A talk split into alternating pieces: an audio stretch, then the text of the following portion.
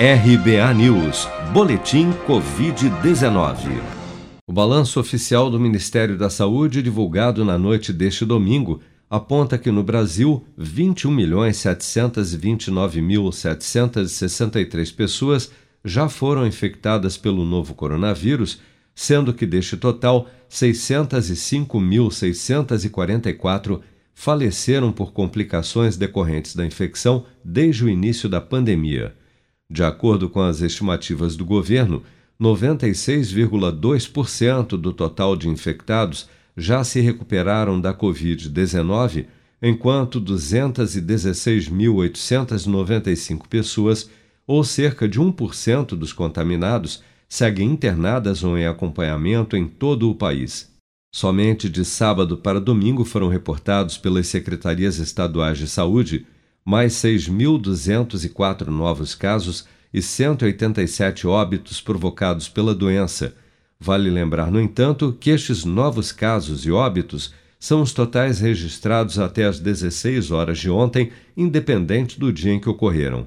Até este domingo, 153.155.765 pessoas, ou 72,3% do total da população do país, já haviam recebido a primeira dose de vacina contra a Covid-19, sendo que destas, 109.945.760 pessoas, ou 51,9% dos habitantes do Brasil, também já foram imunizados com a segunda dose ou dose única contra a doença.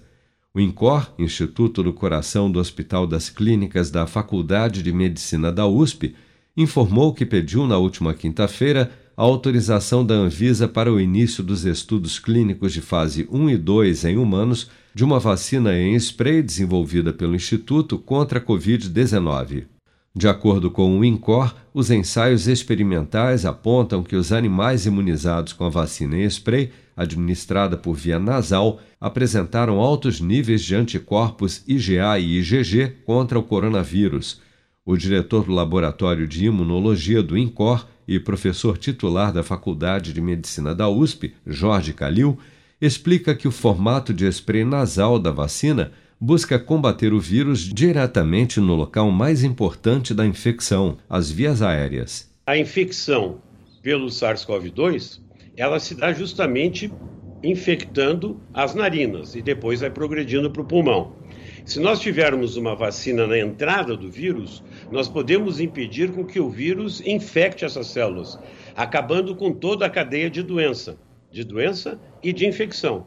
Porque, como você sabe, tem pessoas que já tiveram a doença ou que foram vacinados que estão protegidos de ter novamente a doença, mas elas podem se infectar nas narinas e, com isso, transmitir a, doen a doença para outros. Enquanto que isto acontecer, nós não conseguimos controlar completamente a pandemia. Segundo os pesquisadores, a meta é começar os testes em janeiro de 2022, com 280 participantes distribuídos em sete grupos, com seis deles recebendo doses diferentes da vacina em spray para testar a melhor dosagem, e o último apenas placebo que é apenas uma substância inerte sem efeito farmacológico. A expectativa é que as duas primeiras fases dessa etapa clínica tenham duração de até três meses. Com produção de Bárbara Couto, de Brasília, Flávio Carpes.